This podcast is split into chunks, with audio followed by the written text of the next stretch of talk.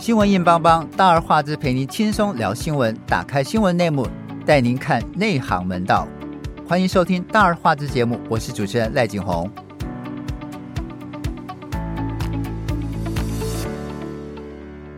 选战进入第二阶段，三组候选人各显神通，开始推出各项政策，有牛肉也有毒药。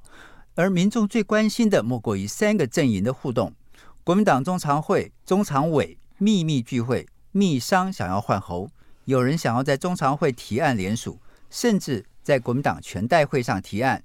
而动作频频的郭台铭，则被柯文哲指为一直想并购民众党，还透露去年九合一，高虹安就是郭台铭推销的名单之一。郭台铭却引《三国演义》的离间计。一直有人操作非绿阵营的敌对。我们今天请到好朋友资深媒体人小佩、小霞，请两位问候我们的听众。大家好，我是小佩。大家好，我是小霞。小佩，这个换猴大戏啊，从六月一直到七月，一直有这种呼声。沈富雄说，这个沈大佬原本把侯友谊看成还没有睡醒的雄狮，哈，后来说原来是是头水牛。是因为民调一直起不来吗？为什么国民党里头一直有换侯的声音？因为侯友谊现在应该是瓜牛了吧？四月的，其实四月的时候，沈大佬他为什么会这么？本来是本来把他当成雄狮，因为刚开始四月的时候，他的民调其实是第一的，对，比赖清德还高，还比赖清德好。对，柯文哲是被甩在后面的。可是没想到五月十七号就是一提名之后，嗯。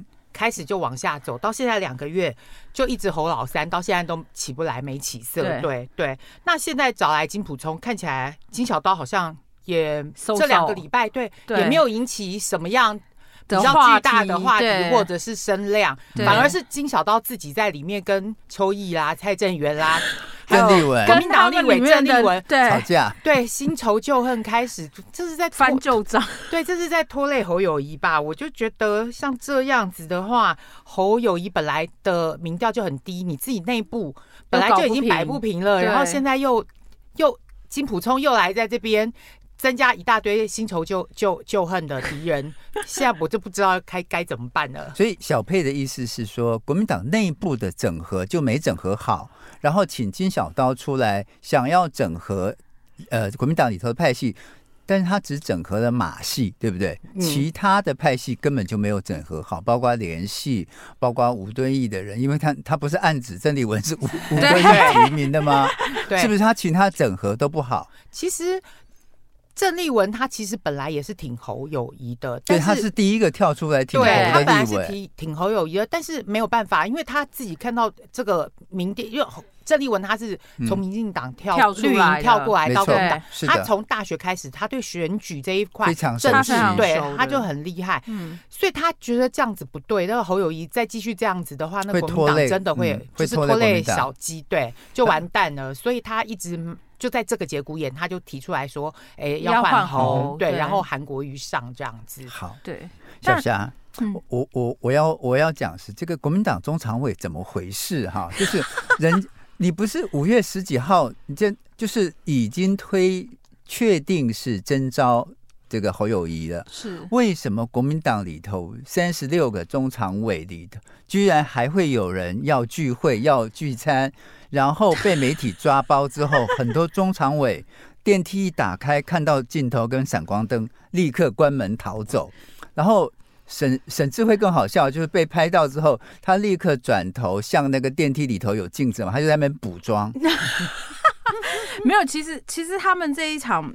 就是他们那一天原本啊，就是在其实是在天成饭店要约吃饭嘛。他们说他们原本其实规划是想要打算在那一天，然后提出换猴的事情。然后因为他那天刚好呃下午中常会前一天，对，接下对隔天就要中常会了嘛。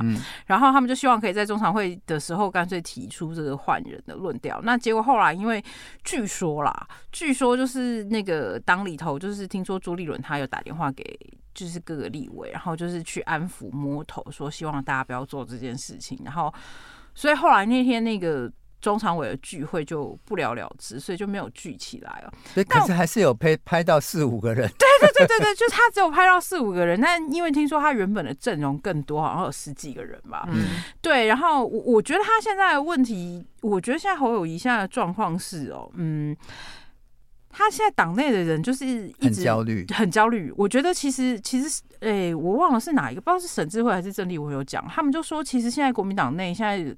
不是真的要换侯，也不是侯友谊真的做的不好，而是因为他民调一直没起色，他们就觉得很焦虑，他们非常担心，就是接下来这一场大选哦，就是侯友谊输了就算了，你知道吗？会拖垮，会拖垮整个立委选举。对，因为现在国民党在立法院的席次三分之一了，对，只剩下三分之一嘛。嗯，那他如果要是是在萎缩的话，他说不定到时候。不要说民众党跟时代力量，他可能都不如人家那些小党了。是，所以国民党会非常焦虑，不是没有原因的啦。不过我要我要说的是，这个中常委呃，就是不听。党主席的话，然后自己在那边秘密聚会，想要推翻党主席的征召，这是不是有点奇怪？小佩，对，不过那一天的中常会本来有酝酿，就是要要换侯的提案，但是那一天有主要的三个中常委吧，像是沈智慧，然后那个呃傅坤奇，然后还有一个周典论的女儿，就后来就。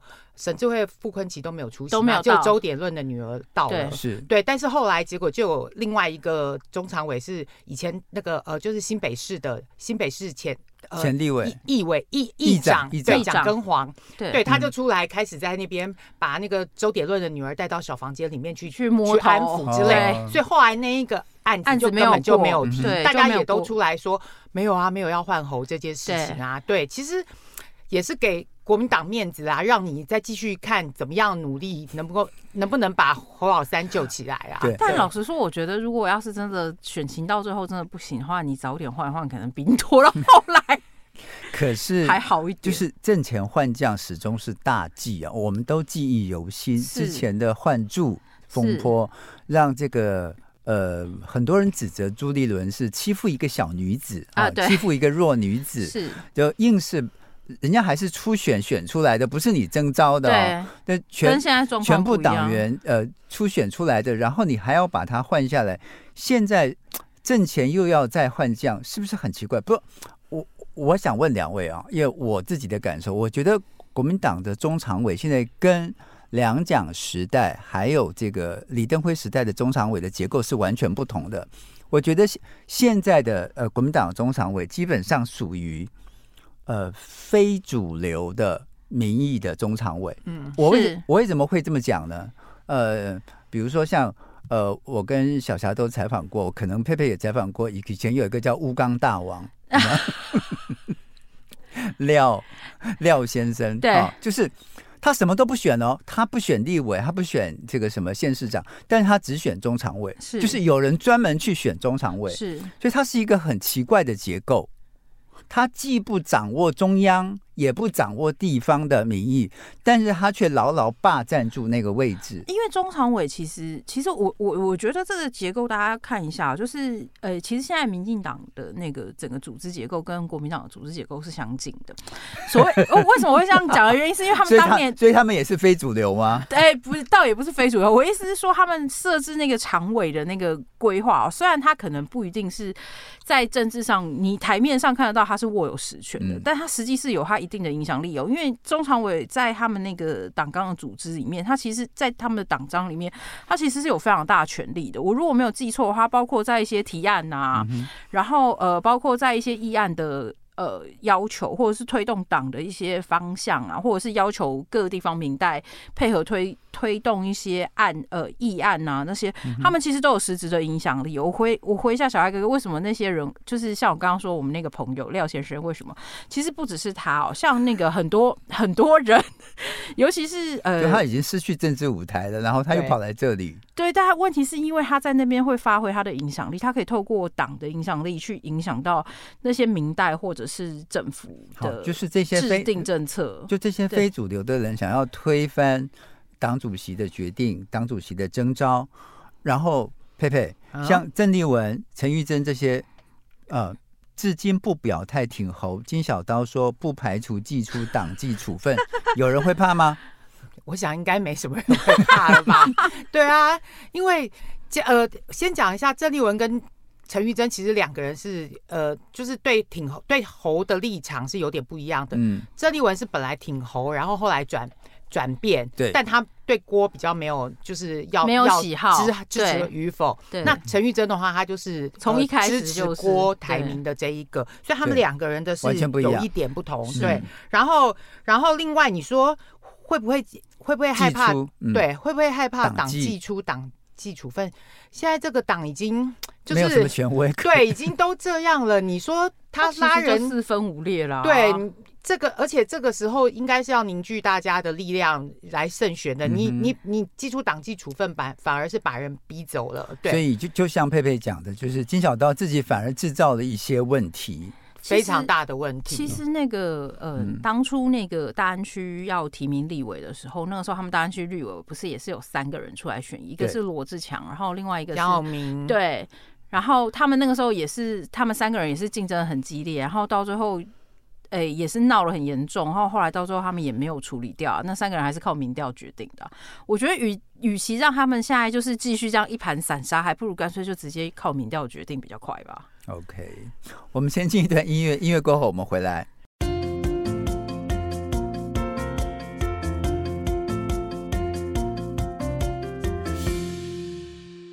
柯批柯文哲一直在网络声量很高，有几个民调显示有超过百分之三十的人支持他，很多是年轻的族群，而柯批也一直很有话题，包括在北流开演唱会，每位八千八。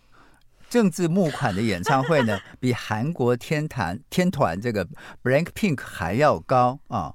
那还说他是他说自己是世态炎凉，才下台北市长几个月，北流就不给开演唱会，而且说像这种事情只要太监通过就可以，不需要送给皇上啊。另外还把日日本自民党的国会干事长说成日自民党的干事长，被谢长廷呛说没有国际知识。好。这边阿贝柯 P 几乎天天失言，却每天占据大幅版面。小佩，柯比政治募款是无可厚非，但是以演唱会的形式，还要在明定不能涉及在政治活动的北流，合适吗？其实柯文哲他的所有的动作都是政治政治动作啦，嗯、他其实去北流去申请这一个，他就是故意的。其实对他来讲的话，他完全完全。清楚的知道全，全部都是他的利益。你给我过，我就好棒哦，在那边可以可以主办演唱会，然后募款，然后政治8，嗯、对，然后所有的那个政治的那个。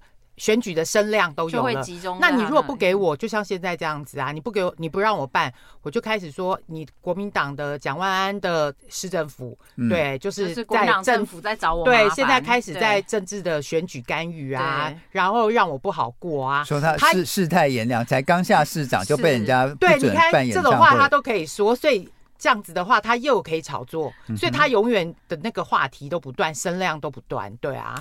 所以很你你会觉得他是完全没有包袱，然后就可以开口就来的人。但是这样的人，他真的适合做一个领导人吗？而且就是你看，就连连这个台台北市议员就不分蓝绿都炮轰柯文哲说，不要因为政治忘记了，这是你制定的自己的政策。是没错。对，其其实我会觉得就是呃，你知道，就是我我们有好朋友在呃。某一些网站当主管，他说每天政治版科批的流量是最大的，是。对你只要科批的新闻，对你只要科批的新闻，不管他说什么，嗯，然后他的点击率都很高。可是他很厉害，他每一次讲话都是金句啊，你不觉得吗？对。他讲话很有梗，对我们媒体来讲就很好抓，而且他不像。传统的蓝绿的政治人物讲话就是拐弯抹角啦，不然就是扭扭捏捏，然后不然就是你问他什么，他永远就是像录音带一样重复反复，就是那几句话。对，可是他反正不管啊，他就是大白话的，就是讲，就是直接讲，大剌剌的，爱骂谁就骂谁。比如说，比如说那天那个呃赖清德又把这边的就是公。明明年二零二四的选举，把它比喻成民主跟集权的对斗争，然后说老百姓要选择走向中南海还是走向白宫，然后他说他要走向白宫，而且立志走向白宫，然后柯 P 马上回答他：你为什么要当外国人的外佣？对，对，像这这像这种的话，国民党。你知道他讲不出来啦，而且他也既怕那个美国的势力，所以这种话讲的就是绝对不敢讲啦。对，所以只有柯批敢讲，对，对不对？对，但是这种乱讲到底。到底适不适合当一个国家稳重的领导人呢？嗯，可是不要忘记，他现在的他现在支持度都是四四十岁、四十岁以下的，四十岁以下的，对啊，对啊，都是年轻年轻年轻这一块，对。而且我觉得，其实他最重要的原因是，虽然他讲话常失言哦，可是因为他现在讲的那些话，其实都很打到年轻人的心里头。嗯，年轻人不会在乎说你。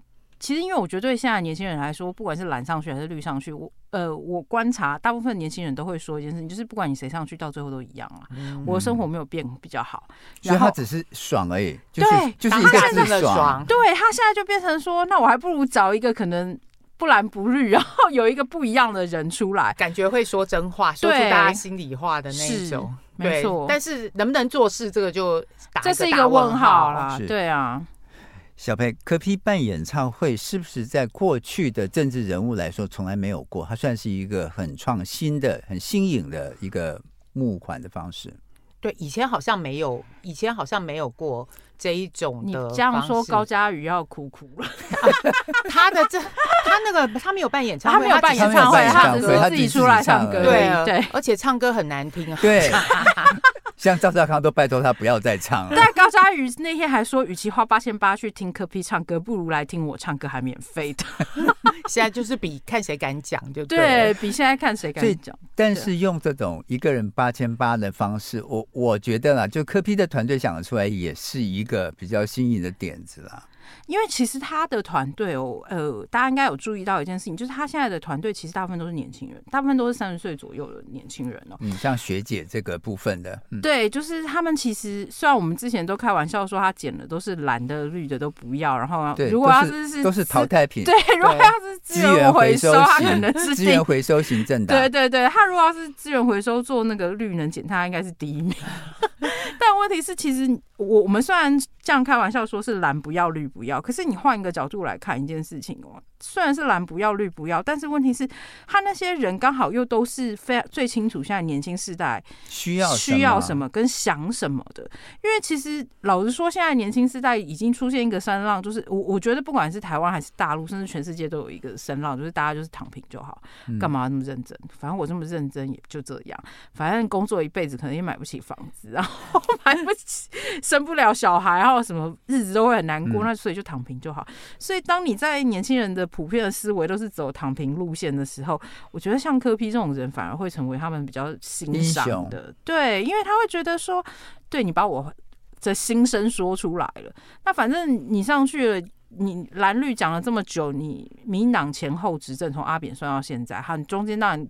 跳过一个马英九，但问题是你，你民党执政也十六年了，你这十六年做了什么事情？看不出来啊。没错，对啊。我我要问小霞，其实这种直球对决也很容易挑起议题啊。像他最近的誓言很多，包括在日本的时候强调说不用收回钓鱼台主权，是，然后只要先给渔民 这个捕鱼的权利，然后核辐射地区的产品，日本人可以吃，台湾人当然可以吃。好，然后他见到日本自民党干事长，就是其实他。根本就没有见到这个人哈，对，没有见到茂木敏充，对，然后是说台湾不可能加入 CPTPP，我觉得啦，如果是真的是一个要选中华民国总统的人讲这些话，其实都是大失分了。是，但问题是在科比身上反而变成大加分，这不是搞笑吗？就你一个中华民国总统，你不要主权，你可以开放核实，然后这个就。不要这些权利，你怎么够资格当上一个中华民国总统呢？因为呃，这就像那个很多民众讲的，就是阿北务实，他很务实，就是因为很务实，所以讲了这些话。他呃，我我觉得其实因为大家现在都知道嘛，那个蓝绿白现在其实都有养网军，只是现在网军谁养的比较，就是他用了网军哪些人比较厉害啦？那看起来白的可能稍微比绿的好一点，然后绿花的钱最多，对。对比 又比蓝的更好。那嗯，他其实像像我们刚刚像小艾哥刚刚讲的这些内容哦，我我觉得像譬如说像那个日本的那个事情啊，他那个可能就是一天新闻过去就过去，然后后面也没有人在在乎说他到底是不是真的不在乎钓鱼台主权。只有我们这种 LKK 会会记得这件事情，说哪里有人可以放弃钓鱼台主权？对，因为因为那天我在新闻上看到的时候，我也傻眼，我想说他在讲什么鬼？然后但是问题是。他这件事情就这样过去了，就穿过水无痕。我觉得现在年轻人也没有什么历史感，所以对钓鱼台他也没什么感觉，他没有什么感觉，他只知道台湾。对，所以柯文哲讲了也就讲了，然后就这样子一天的新闻就过了。对，而且而且因为很多年轻人现在也不是捕鱼的渔民，他可能觉得反正我也没捕 鱼，我管他的，干我什么事？甚至连失言可能都还没有人会去对，不会觉得他说他失言。对，这么严重。对，然后，然后包括那个日本的核实这件事情哦，因为我我觉得他这个核实这件事情，其实不是一硬要说他失言的话，我觉得他这个这个事情对他来讲是一个呃非常好用的两面刀的意思的状况。为什么？因为第一件事情是他如果要是是民党骂他失言，那他大大可骂你民党政府是你开放核实的耶。嗯哼。哎，小朋友，我要问你一个比较，就是他政见上的问题哈。嗯、他说，下一届民众党立委可能只会有十几席，所以立法院蓝绿白三党不过半的几率很高。为了让政局稳定，民众党不排除跟蓝绿两党合作，行政院长由国会最大党来推荐。而且柯文哲也坦言说，一定一定是要这样，否则会发生倒戈，很麻烦。然后就有一些政治学者说。只有你才才会想到要三分天下，可是人家民进党根本就没有想跟你三分天下，好吗？民进党觉得赖清德觉得他自己一定选得上啊。其实我觉得这有两个层面来看，一个就是其实还是选举操作，因为你记得他二零一四年选总统的呃选台北市长的时候，对，他也是提开放政府全民参与，所以他那时候一上任以后，他就开放什么海选啦、面面试，那个他的局处首长，对，所以后来就是有那个呃都呃都都发都发局的局长林周林周明嘛，然后还有那个文化局长倪崇华音乐人，然后对，还有一个建。筑师林周明就是那个时候海选面试来的，所以其实他以这个就选举来讲，就跟他以前一样丢出一个花招。那你说第二个层面的话，就是呃，其实政治上面真的也必须这样，就像就像欧洲一些联合政府，你的党太小，你当然只能推一个最大党的出来，而且到时候如果推最大。最大由最大党的人推一个行政院长出来，做不好，他就全部都丢给他，都是你们最大党选出来的呃提名的这一个人，不关我事啊，所以蛮符合他的政治性格啊。所以民那个、啊、网友说的对，他很务实，阿北很务实，真的。可可是对民进党跟国民党来说都不 OK 啊。其实没人会。没人会理他，没有人会理他。啊、但问题是，我觉得换个角度来说，虽然没有人会理他，但那个不是没有可能会发生的事情。对啊，说实在话，其实就政治现实来讲，有的时候像欧洲国家，他们也是这就只能用这样的方式来维持政局的稳定。因为他在粉丝见面会上这样讲说，未来行政院长就是由国会最大的党推荐人选，然后网友都崩溃，就就怒批说：“那选你干嘛？” 因为他的意思是说，我只是当总统而已，我没有要当行政院长，我没有要负责。对，OK，那台湾到底是总统制还是内阁制？我们先进一段音乐，音乐过后我们回来。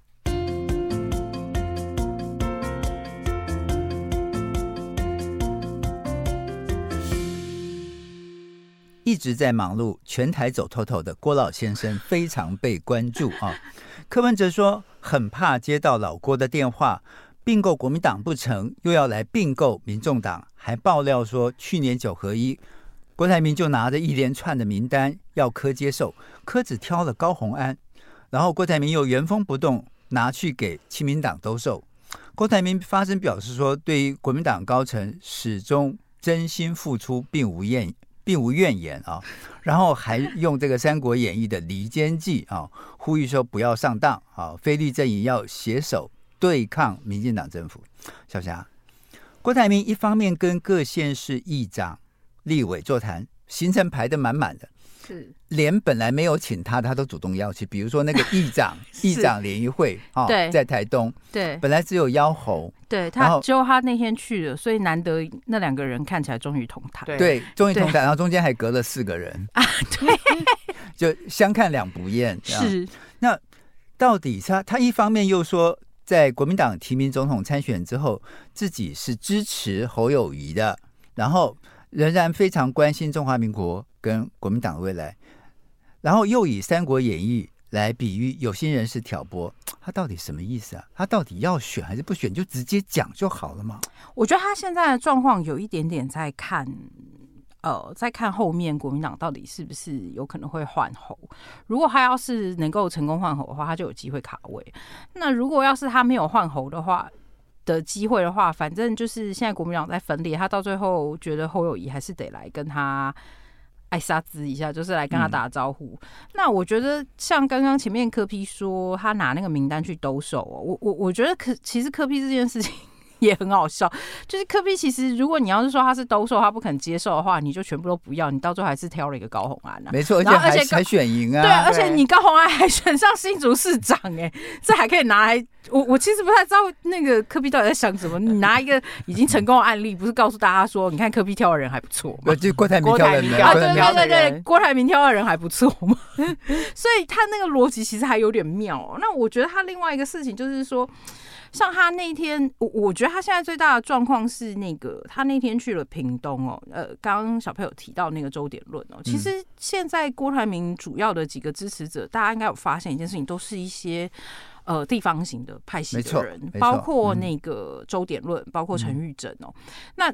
我我们在发现，我们在看一件事情哦，就是你有发现，就是支持他的那些派系都是比较偏，就是呃，我不好意思说他是偏远地区啦，就是稍微比较不是非都市型的，是。对，他都是非都市型的，那就是那些地方派系都还是就票数很少，对，票数虽然比较少，但他都还是可以牢牢掌握着他的竞选机器哦，像那个周点论，就是民进党执政了这么久，他他是对他还是屏东议长干了。十几二十年非常厉害，对，换言之，他其实是在地方派系上非常吃得开的人哦。那我们回过头来看，如果这些地方派系上都吃得开的人都这么支持老郭的话，我呃，我们换一个角度来看哦，严清标这次，包括他儿子严宽恒，好像也没有非常的支持。就是虽然他有去侯友谊的场合站台，可是我们没有看到他。非常的力挺，就是说，哦，我们一定要支持侯友谊啊，帮侯友谊讲话啊。其实很多地方的、啊、对啊，地方派系都没有非常支持他。像云林的张荣卫也是，就是支持江那个郭台铭啊。对，其实对，其实为什么郭台铭他这一次到现在为止，他还在那边走来走去，摇摆一摇摆的，而且一直在积极的行动，就是他觉得。他掌握了这一些地，地方派，国民党的地方庄脚，所以他觉得他是有机会，所以他现在也不跟国民党撕破脸，也没有开始在呃一一直有人在鼓励他说，呃要独立独立独立参选，他也都还没有这些动作。其实呃，其实我觉得他是在等待机会吧，看。因为对，因为七二三七二三那个全代会的时候，到底会不会真的把侯友谊坏掉这件事情，其实还打了一个很大的问号。现在离七二三大概还有一个礼拜的时间嘛。对，那这一个礼拜，我觉得侯友谊到底能不能胜出是一个很大的问题。虽然今天那个民进党的那个最新的民调出来说，那个郭台铭出来，他应该会是最后一个。但问题是，对侯呃对郭台铭来说，他可能觉得到时候如果他真的当选，说不定他可以把侯友谊的票吃下来。我先问小佩，他讲出这个并购论跟兜售论之后，是不是他跟这个科的这种郭科配或是科郭配已经破局？其实我觉得不会，因为啊。我觉得政治上很难讲，就是永远都 never say never 这样子啊。Okay. 对对，因为这种事情大家都是为了自己的政治利益。对，其实大家各有盘算。我觉得不见得说他讲了这个什么兜售、兜售啊这些的，嗯，就会就会造成他们的关系怎样？对，然后这种并购论跟兜售论出来之后，当天就有很多评论说你是一个。霸道总裁没错，可是你用商业帝国那一套，你想要用在政治运作上，你可能对政治太嫩了。对，好，是。然后再来就是，他其实一直期待，就像刚刚两位讲的，先是在中常会把这个提案好联署，然后再再在这个七二三的全代会上，让国民党换掉换掉这个。可是问题是，你老郭从来就不是国民党党员呐、啊，对，而且那个时候。国民党完成征召之后，你还发了一篇洋洋洒洒的脸书，说你呃支持支持支持侯友宜的人，对，然后这样的一个脸书，大家还记忆犹新。然后你如果是一个很堂堂正正的男子汉，或者是你要独立参选，你就不要那么暧昧不明嘛。所以会让人家觉得你一直都在扯侯的后腿，对，而且一直都游走于科跟猴猴之间。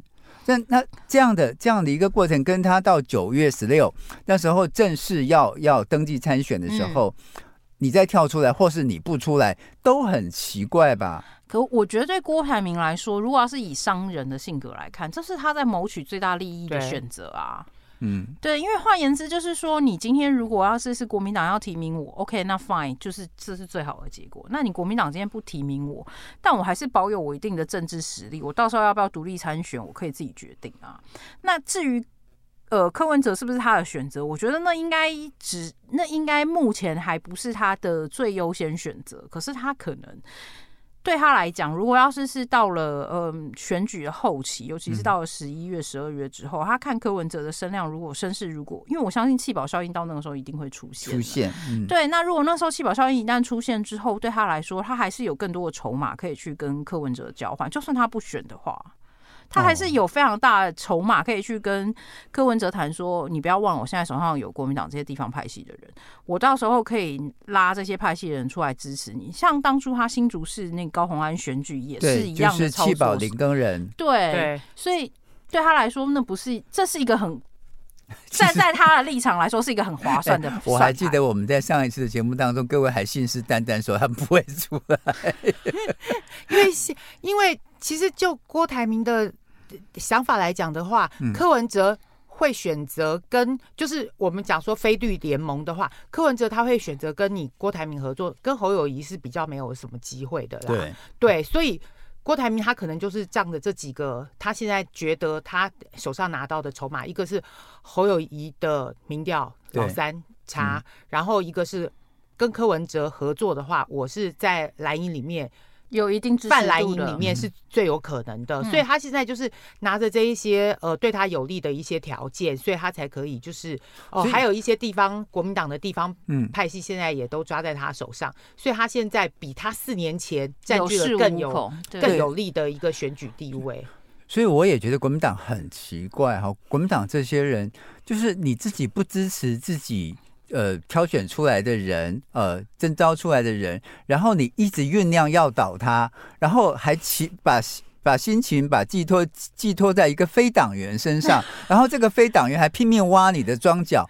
你不觉得很奇怪？这个党很奇怪吗？什么叫党？党员就是你有共同的志愿、共同的字号，然后团结凝凝聚在一起，这个才叫党员嘛。然后你又不遵从党纪，又不遵从党的征召，然后你你你又一直想把人家换掉。国民党向来就是这样内斗内行啊，不然而且以前就有换柱的经验在了，啊、所以大家才会有才会有这样子的想法，什么换侯啊之类。不过目前其实国民党。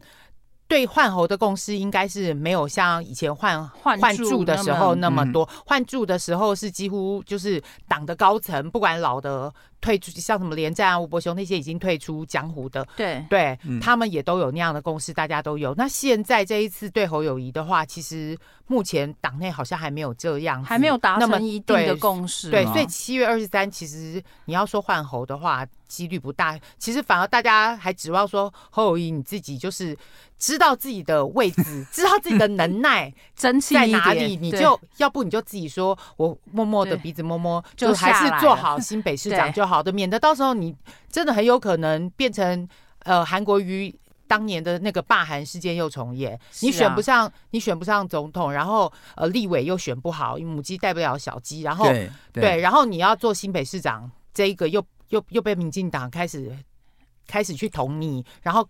酝酿去罢免你的话，所以其实那真的蛮危险的。所以现在其实最焦虑的不单单是这些呃国民党的地方派系，是最焦虑的是那些要选立委的。对，我觉得最焦虑的其实一直都是他们，就是母鸡带不了小鸡啊。然后我这个小鸡还可能因为你这个母鸡，然后而毁掉掉。所以还有一个就是，很多人都觉得一个霸道总裁，你可以创建很大的商业帝国，你有百万的工人。可是你未必适合当一个总统，这是一个很实在的事情哦。因为老实说，就像我之前有讲过一件事情，大家都没有忘记红海是血汗工厂。我之前不是开玩笑说过，说你要选一个血汗总统出来吗？到时候我们公务员可能会罢工吧？当然有可能不会啦。就是他，他忘记，就是公务员不能随便 fire 掉。对对对对，就是他没有办法像川普一样说。就是我今天可以这个 这个条约不要，那个条约不要。对，对，但问题是因为我觉得对老郭来说，其实我觉得换一个角度来看一件事情哦，你有没有发现一件很妙的事情？是老郭从来都没有说要去跟赖清德合。没有、啊。按照道理来说，如果他要是要谋取最大的政治利益，他应该要去找赖清德吧？但他从来都没有去找赖清德，因为他并购不了民 进党。对，为他，所以他就干脆放弃了这条路，因为他根本就是无法在民进党里面获得他自己最大利益嘛。嗯。所以他现在只好去拿蓝跟白这两个他有机会可以取得利益的政党在中间搅和，所以他虽然。表面上一直呼吁大家说不要中了那个呃离间计哦，对，但他就是最大的 spy，他其实是在这一场离间计最大的受益者啊。所以他其实讲那个《三国演义》的离间计的时候，呃，有两种解读。国民党解读是呃，就是就是郭郭台铭不愿意呃蓝营分裂啊，然后有和的意思。然后另外一种解读是。你们不要 不要乱讲，我要出来对你们怎样？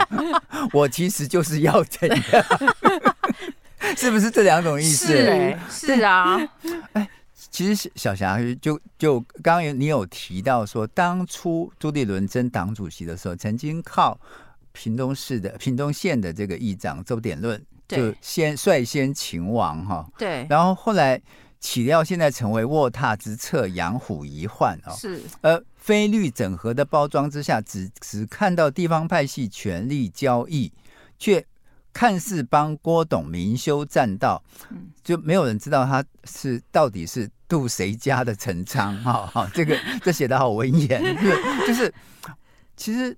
周典论大家都知道，就是他跟潘孟安、潘孟安很很好啊。好对，然后就是他现在这一届的那个周春明会选会选上，也是他在后头大力辅选啊。没错，所以他是军师，他是他是绿营的军师，还是这个老郭的军师？所以你会觉得这样的人，哎、欸，我觉得他不一定是绿的军师，也不一定是老郭的军师。我觉得其实站在政治的这盘棋上面，每个人都是自己的。都只有替自己打算，嗯，对，所以换个角度来说，我我不觉得周典论替老郭在谋取利益这件事情，因为他也是希望透过老郭这一件事情，告诉你国民党的党中央说，哎，我们这些地方派系，你不要忘记了，你们也是靠着我们。才有办法成长。换句话讲，大家都是谋取自己的最高利益，包括地方派系也是如此。是。然后老郭是我手里有一些名单，我手里有一些